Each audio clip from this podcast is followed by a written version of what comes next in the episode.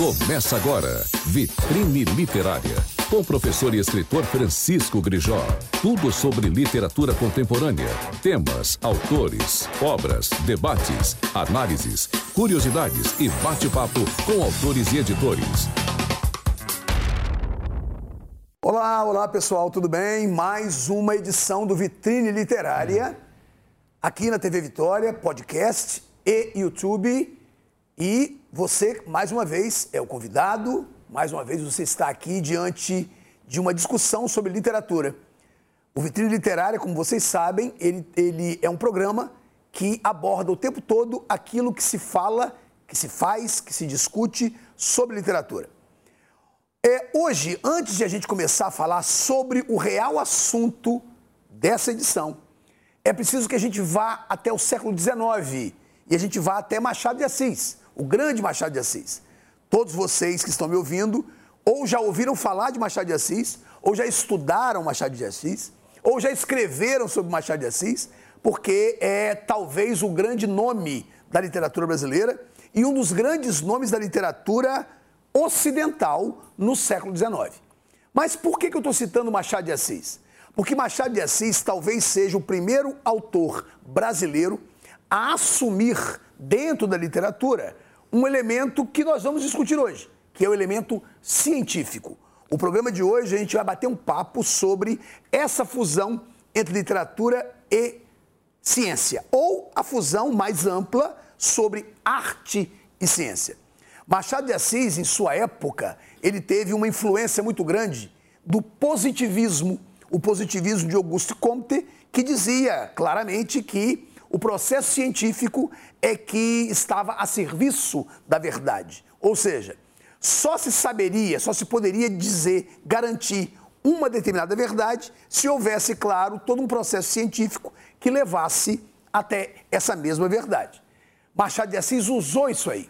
Por quê? Porque, como se sabe, a ideia do positivismo, ela contrasta com a ideia da igreja com a ideia do clero, com a ideia do clericalismo, com a ideia da santificação, ou tudo aquilo que está ligado à ideia de fé. Então, se o positivismo é contrário à ideia de fé, Machado de Assis, que foi profundamente influenciado pelo positivismo, ele vai colocar em alguns dos seus textos esse elemento. E claro, esse elemento positivista, ele vai ser traduzido em forma de crítica à igreja, em forma de deboches em relação a personagens clericais como a Beata, como o sacristão, como o padre, como o monsenhor, né, como o cardeal. Ou seja, Machado sempre foi um grande crítico em relação a isso, independentemente de ele, enquanto pessoa, enquanto indivíduo, ser ou não ser favorável à igreja. Não interessa. A figura de Machado, indivíduo, ela é capaz de não interferir na figura de Machado, escritor. E dentro da proposta do realismo, que é a proposta de Machado de Assis, a ideia do positivismo é muito forte. Paralelo a Machado de Assis, a gente vai a um autor que é contemporâneo dele, chamado Aloysio Azevedo, que, influenciado demais pela teoria de Charles Darwin, que havia influenciado o naturalismo europeu, esse indivíduo o, o, o Aloysio Azevedo ele passa a fazer uma literatura na qual aparecem as influências do darwinismo. Para que, que eu estou falando isso? Eu não estou querendo dar uma aula de literatura para ninguém. Mas para que, que eu estou falando isso? Para mostrar a vocês que a literatura não se dissocia da ciência. Ou seja, existem alguns momentos em que a literatura, inclusive, ignora a ciência. Existem momentos em que a literatura critica a ciência. Porque a ciência, teoricamente, ela é objetiva, se é que objetividade realmente existe, nós vamos discutir isso hoje. Mas como a literatura ela é subjetiva e em tese a ciência é objetiva, há uma certa uma certa contrariedade entre elas. O que a gente vai discutir aqui hoje é que existem momentos em que a literatura e a ciência se unem. Eu acabei de citar Machado de Assis, acabei de citar Luiz Azevedo. Um no realismo, outro no naturalismo. Mas no século XX isso aconteceu demais. E hoje eu tenho aqui, é, como meu convidado, um grande amigo e um ótimo escritor também, chamado Heron Miranda. Heron é professor de física, Heron é físico, Heron está preparando um livro de crônicas nas quais ele funde literatura e conhecimento humanista e artístico com elementos científicos. Heron é autor de três livros que estão aqui, estão aqui do meu lado. O Sexto Sentido, esse aí na, na câmera para vocês, é o Heron. Opa. Ele tem um livro chamado O Sexto Discurso, que é um livro ótimo, eu tive o privilégio de ler nos originais. É um livro altamente erótico. Ele tem um livro chamado Abismo, que é um romance, que eu também tive o privilégio de ler. E ele tem A Escotilha do Duende, que são crônicas. Abismo é um romance e O Sexto Discurso é um livro que eu, eu, Grijó, tenho dificuldades em classificar. Porque ele pode ser lido como um livro de contos, ele pode ser lido como um romance à la Graciliano Ramos, um romance desmontável, mas isso aí é um papo para depois. O papo inicial, aquele que trouxe o Heron como nosso convidado, é justamente sobre a literatura pode ou não pode, deve ou não deve ser influenciada pela ciência. A literatura independe da ciência e a ciência independe da literatura ou elas se complementam. Então eu trouxe aqui para vocês uma pessoa que tem condições de falar disso aí muito melhor do que eu, que é o professor Heron. Heron, muito obrigado por você estar aqui. Foi um grande, uma grande, é uma grande honra para mim e para quem está ouvindo a gente e vendo a gente que você esteja aqui para bater um papo justamente sobre isso. E eu trago essa pergunta para você. Literatura e ciência se complementam ou se ou se desligam, se descolam totalmente? Não, já. Boa tarde. Eu te agradeço muito pela oportunidade. É sempre um prazer muito grande discutir determinados assuntos, né? E estar com você e conversar com você é um prazer particular. Eu fico muito Obrigado. feliz por isso. Eu, ouvindo você atentamente aqui falando, e, e eu tenho aqui para você uma, digamos assim, uma frase do Gilberto Gil. Gilberto Gil tem um, um, um disco fantástico, chama Quanta, que, né, que é, é, um disco que tem, é, é um disco todo, que faz toda uma apologia à ciência, com muita musicalidade, muita poesia. Ele diz que a arte e a, e a ciência são duas irmãs, filha de um mesmo Deus fugaz que faz um momento e um no mesmo momento desfaz. Então, Sensacional, né? É, o Gilberto Gil é, é. é, um, é fora do comum. E, e com isso é, é o que eu, eu, eu, estou procurando escrever e mostrar para as pessoas que não é só possível, é, é uma necessidade. Né? Existem muito mais elementos que aproximam a ciência da literatura e da arte como todo. Estou falando da, aqui eu vou, se me permite, eu vou falar da literatura como como arte, né? Claro. Como forma de arte. Existem muito mais elementos de, de aproximação do que de, de, divergência. Evidentemente que, do ponto de vista do, da estrutura, do caminho, como você bem pontuou, né? a literatura muito mais subjetiva e a ciência muito mais do, do campo objetivo guardam muitas diferenças, mas é, é, é, preciso que haja também essas diferenças, mas é, elas são muito mais próximas do que a gente pode supor. E é sobre isso que eu estou tentando escrever. Eu tenho, eu tenho por costume falar as coisas em que eu acredito, uhum. evidentemente. E eu realmente não acredito, Heron, que haja objetividade. Eu realmente acredito que o mundo que está diante de nós, ele depende da maneira como nós o vemos. Independentemente se é a fórmula da água, H2O, que é uma fórmula universal, independentemente se é a visão de uma tela de Leonardo. Ok? Eu acho que o mundo é a maneira como a gente vê. O mundo não é exatamente como ele é. O mundo é como nós somos. É, essa é a minha visão. Mas existe a ideia de que a ciência pode ser comprovada. E tudo aquilo que é comprovado pode ser validado como objetivo. Você crê que a física, que é a sua especialidade, você é um físico respeitado. A física, ela é subjetiva? Então, é, quando a gente fala sobre a questão da objetividade do corpo, da objetividade da ciência, especialmente da física, nós estamos falando por quê? Porque ela tem, a ciência como um todo, ela tem um, um mecanismo próprio de alcançar suas verdades, de construir suas verdades. Mas nós temos também uma clareza muito grande, é que a verdade para nós ela nunca foi a busca né, a verdade definitiva. Ela é sempre um provisório. Ela está sempre colocada para a gente como elemento, como aquilo que após ser construído precisa necessariamente ser combatido para ser destruído. Né, então, é, nesse sentido, uh, eu também não, como físico, e acredito que muitos físicos que são meus amigos, eu ou não e tal, eles vão acreditar que, de fato, é, algo, algo que está colocado no campo da ciência como muito objetivo, como uma coisa brutalmente feita e montada, ela não seja possível. Nós não acreditamos nisso. Eu não acredito nisso. Nossas verdades são temporárias, elas têm um substrato muito grande aquilo que a gente consegue subtrair da, da realidade, ela cria um elemento muito, muito forte no imaginário das pessoas. Mas veja, ela precisa do imaginário das pessoas. Né? A ciência, ela se constrói a partir da linguagem, por exemplo. Não existe ciência sem linguagem. E, nesse sentido, ela é muito mais subjetiva do que a gente pode supor. E quando a linguagem da ciência é diferente da linguagem literária? A linguagem literária ela é uma linguagem fundamentada em palavras, fundamentada em signos, né? E a linguagem da ciência pode ser matemática. É, a matemática. É?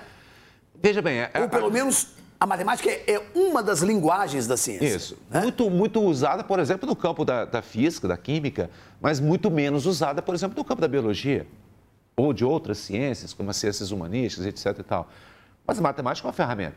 Mas deixa eu te falar uma coisa, Grijó. É, quando você estava na escola, ensinaram para você que o átomo é uma bolinha, né? A partícula indivisível da matéria, né? Isso.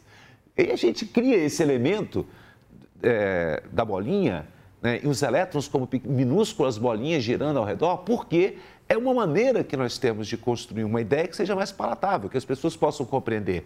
Então, a, o que se constrói em termos de ciência precisa de ter esse canal que vai do, daquilo que a realidade aparente, a, apresenta de forma muito aparente para aquilo que de fato as pessoas vão conseguir subtrair daí. Né? A, a realidade, para nós, ela é um elemento a ser alcançado, mesmo que a gente saiba que a gente não vai alcançar. E a mediadora entre a nossa ação e essa realidade é a linguagem. Nesse sentido, a gente tem, por exemplo, eu, um dos artigos, do, uma crônica, né, receber um artigo, uma crônica que eu estou escrevendo, eu estou falando exatamente sobre isso. A, a, a ciência é uma metáfora, né? porque não existem átomos da forma como a gente diz, entendeu? Não existem elétrons que giram da forma como a gente diz que, que, que existe, que giram ao redor. E, aliás, é uma metáfora porque o modelo planetário tal qual nós conhecemos hoje é muito mais palatável. Então, é muito mais fácil você imaginar o Sol e, e, e, os planetas girando ao redor e tal, e associar isso ao movimento atômico, porque fica muito fácil de compreender. Se eu for começar a entrar em outros detalhamentos daquilo que seja o modelo atômico, no campo, por exemplo, da, da, da físico-química, né? É, provavelmente as pessoas iriam é, desconhecer, ignorar e, e, ter um afastamento né, disso. Então a gente precisa desse elemento subjetivo muito presente o tempo inteiro. Tá, então você está trazendo para cá uma coisa que eu não esperava e estou achando maravilhoso. Você está colocando o seguinte, que boa parte da linguagem que se apresenta como científica, ela existe justamente para nos aproximar da ciência. Sim, é. A linguagem... É a li... Olha, Grijó, é, é, quando alguém pergunta para mim, como físico, né, e essa pergunta, entre outras tantas que a gente escuta, uma das perguntas que eu mais escuto é, é qual é a maior invenção do homem? Né? Vamos, vamos esperar que eu responda que seja a roda, que seja o fogo. Tudo. E eu sou capaz de dizer para você que eu acho que talvez você concorde comigo que uma das maiores invenções do homem é a linguagem. É a linguagem, eu concordo. Porque sem a linguagem, Perfeito. As coisas não se desenvolvem, né? não há transmissão do conhecimento. E sem a transmissão do conhecimento não há evolução. A, a própria ciência não evolui. E a gente chega, a gente entra numa, numa seara que é inevitável, que é a ficção científica. Com né? certeza. É, um querido amigo, também querido amigo, que hoje não está mais com a gente e que é muito conhecido aqui em Vitória, conhecido por várias gerações, chamado Marian Caliste. O Marian escreveu, nos anos 80, um livro de ficção científica chamado Alguma Coisa no Céu. Eu tenho, inclusive, esse livro e guardo com muito carinho. E eu me lembro quando eu li, eu encontrei Marian uns alguns meses depois, e falei para Marianne que eu achava que o único problema da ficção científica era que um indivíduo, para fazer ficção científica, ele tem que conhecer ciência. Porque o objetivo da literatura, ao contar uma história, é buscar, desde que a história seja uma história adulta, né, evidentemente, é buscar a verossimilhança. Então, ao escrever um texto, um texto de ficção científica, em que o embasamento científico é frágil, a história se perde. A história se torna, se torna risível. Né? Não foi o que aconteceu com Marianne. Marianne tinha essa, essa, esse embasamento. Eu pergunto a você, você é leitor de ficção científica? Ah, bastante. Gosto. Você, você, você acha que essa ideia, que a ficção científica, ela, ela contribui para que a nossa realidade se modifique de forma positiva? Ah, com certeza. Grijó, recentemente eu, eu li um livro que eu ganhei da minha filha, da Maria. Chama Crônicas de Marte. Sim. É, que é, são livros é de... do Ray Bradbury, se eu não me engano. Sim. Não é isso? É, são vários autores, dentre eles. É. É um, é um livro de. Não. Crônicas Marcianas, que é do Ray Bradbury. Não, Crônicas Marcianas. Ele também participa de. é, mas o, o, o, o, Bradbury, salvo engano, ele tem um livro chamado ah, Crônicas sim. Marcianas. Ok. Se eu não me engano, tá? Tem o, o, o Gardner, o Justin Gardner, que escreveu uh, o, o livro de Sofia, não é? O Mundo de Sofia. O Mundo de Sofia. É. O livro de Sofia, não, o Mundo é, é uma ficção. Né? Não é uma ficção científica, mas uma que virou best-seller, né? Virou best-seller. E é uma ficção filosófica, não sei se eu posso chamar assim, mas que, que no, no, seu desenrolar, né, ele vai tratar de algumas questões da ciência. Isso eu não diria que seja uma ficção científica, mas ela é uma, uma, uma literatura que se aproxima da ciência. Existem as Crônicas de Marte, como eu já citei, outro, e, e outras ficções, é, elas, elas contribuem, né, elas é, enriquecem não apenas o vocabulário, mas enriquecem a relação do sujeito que faz ciência, que vive da ciência, com a, com a realidade que está posta, né? com a realidade que está fora dele, né? com as pessoas que o rodeiam e tudo mais. A, a ficção científica ela tem uma produção muito extensa em todos os campos, não é só da literatura, mas do cinema, da música.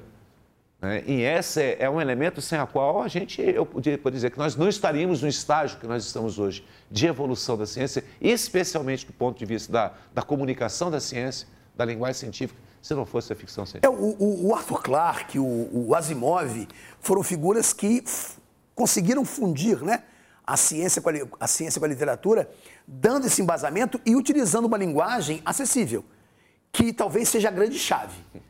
Eu acho que a grande chave para que o, o, o, texto científico, o texto de ficção científica, se torne é, palatável, se torne lido por leigos, inclusive, é justamente a utilização da linguagem, de uma ferramenta que é a linguagem e uma linguagem mais acessível, né? Mas para isso é preciso dominar muito o, o, o, a ferramenta, dominar muito o elemento científico. É, o, você está falando, eu acho que essa, essa, dupla que você citou é fabulosa, né? Porque é, o Eu Robô, que se transformou num grande filme. Virou um filme, né? Com Will né? Smith. Ele né? foi uma, uma, uma, compilação, né? De, dos contos que o Asimov vinha escrevendo a respeito da inteligência artificial, é, sobre ciência de uma maneira geral. E o Asimov é um grande cientista. É um grande cientista. Eu não sei se você sabe, mas essa forma de literatura chegou para a gente aqui no Brasil com muito atraso. Né? Até a década de 80, o início da década de 80, era uma literatura proibida no Brasil. A gente só conseguia ter acesso a isso através de. É, como é que a gente chamava aquilo? É, no submundo, né? E muitas vezes chegava a gente numa linguagem na, na, língua espanhola, não chegava nem na língua portuguesa. Então nós tínhamos que ler esses autores escondidos, porque eram livros proibidos pelo regime naquela época. E só depois, depois de 1985, é que esses textos vieram com um pouco mais de, de fluência no meio da gente, com uma tradução um pouco mais, mais fácil, para a gente poder compreender a real dimensão do, do Isaac Asimov. Né? E depois, para a gente compreender a, a, relação dele com, com Clark e, e de como essas coisas fluíram dentro do cinema, né? de como isso, isso foi ganhando corpo e como isso contribuiu muito, muito para que a linguagem científica ela tivesse um novo alcance, uma nova forma de se relacionar com aqueles que, com o público, né? digamos assim. É, o Heron, para quem não sabe, o Heron, ele trouxe os três livros dele. Você pode pegar Heron e mostrar para quem, quem está nos vendo Na mão dele ele está O Sexto Discurso, que é um livro que traz uma pegada que a gente discutiu, inclusive, com a Anaximandra Morim, né, na semana passada. É, a gente falou sobre a ideia de erotismo e de pornografia. O Sexto Discurso traz muito essa pegada. E Abismo é um romance, um romance que foi editado pela Cândida. O Sexto Discurso saiu pela editora Pedregulho. O, o Abismo sai pela editora Cândida. Me diga uma coisa, Heron. É, se as pessoas quiserem comprar o seu livro, eu sei que a escotilha está esgotado, né? É, Mas se elas quiserem comprar Abismo e o Sexto Discurso, como é que elas fazem para comprar esse livro? O Abismo, eu, olha, eu não, eu não tenho mais. Eu acho que você pode, acho não, com certeza você vai encontrar no, no site da editora Cândida, né? editoracândida.com.br. Isso. Né? Lojacândida.com.br. Isso. Né? O sexto discurso é com a Pedregulho. Esse, esse livro, inclusive, estava é, disponível há pouco tempo na, na plataforma Amazon, não está mais, mas eu, eu, inclusive, tenho alguns exemplares lá. Mas você me permite fazer uma, uma é, eu, eu, eu, só quero, inclusive, fazer uma, uma pergunta sobre isso aí. Ah. Como é que um cientista como você, um professor de ciência, você se desloca completamente para a literatura e me parece que há algumas discussões aí sobre filosofia da ciência. No sexto discurso? No sexto discurso. Então, esse, esse livro, o sexto discurso, foi um esforço que eu gostei de ter feito. Né? Porque eu me utilizo da linguagem erótica. Aliás, eu quero dizer que eu, eu gosto muito da linguagem erótica. Né? Porque ela cativa pela, pelo desejo, né? pelo interesse, pela paixão e tal. A linguagem erótica aqui, ela é um mecanismo que eu tento utilizar para comunicar ao, ao, público, ao leitor, alguns elementos que são próprios da ciência. Né? Então, um, um físico, ou um químico, um matemático até, ao ler alguns desses contos, ele vai identificar aqui alguns elementos da teoria da relatividade, alguns elementos de cosmologia, né? sobre química é, quântica, ele vai identificar. Mas não era o meu objetivo falar disso para as pessoas, explicando o que é a teoria da relatividade, mas é viver a teoria da relatividade através do conto sem que ele perceba que, tá, que é a teoria da relatividade, mas perceber essa vivência. E quem sabe depois, né? Um café, num bate-papo, e falar, olha, essa é a experiência da teoria da relatividade. Então, esse, esse livro teve esse objetivo. Né? E acho que, de certa forma, eu alcancei com muita gente, com quem eu pude trocar uma ideia. O seu leitor percebeu isso? Não, não digo. Claro que eu, se eu falar de todos, eu não vou saber, porque eu não sei. Não, o, seu, o leitor com quem você teve a oportunidade ah, de debater isso aí. Não, eu tive leitores que disseram para mim que a única coisa que eles perceberam aqui era o erotismo, né? Aí percebeu a excitação da cena, da frase e tal, né? que não, não viam mais do que isso, claro. E eu, mas eu tive um grande número de pessoas que interessadas nisso e perguntaram, rapaz, isso que você está abordando é sobre, é, sobre relatividade? É, você tem texto de relatividade sobre tunelamento quântico, a esse, quando o cara fala tunelamento quântico, a gente está falando, é o físico que está falando sobre isso. Ótimo, né? ótimo. E alguns amigos físicos diziam, isso aqui é tunelamento quântico? É. E apesar de não ter nenhuma palavra que se relacione a tunelamento e nem a palavra quântica. Mas é a experiência do conto, o envolvimento da, dos personagens, o erotismo criado naquele momento, é, ele se pauta num princípio físico chamado tunelamento. Maravilha, maravilha. Heron, rapaz, o tempo passou rapidamente. Já acabou? Já acabou. Acabando, faltam 20 segundos. Agradeço muito você ter, ter aceitado o convite. Espero que você volte para a gente conversar mais sobre, não somente sobre ciência, mas também sobre literatura e sobre seus livros. Ah, Beleza? Valeu mesmo. Um grande abraço. Se quiser falar uma última palavra aí para o pessoal, fica à vontade. Ah, eu só quero agradecer a você por essa oportunidade, mas não só pela oportunidade, Crijó. Na verdade, eu tenho que te agradecer pelo seu esforço, pelo aquilo que você tem feito pela literatura de uma maneira geral.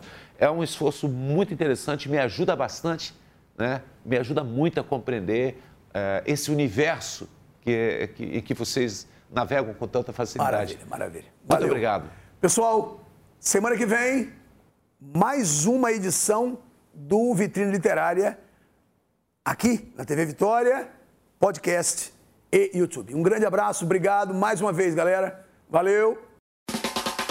Você ouviu Vitrine Literária com o professor e escritor Francisco Grijó. Tudo sobre literatura contemporânea, temas, autores, obras, debates, análises, curiosidades e bate-papo com autores e editores.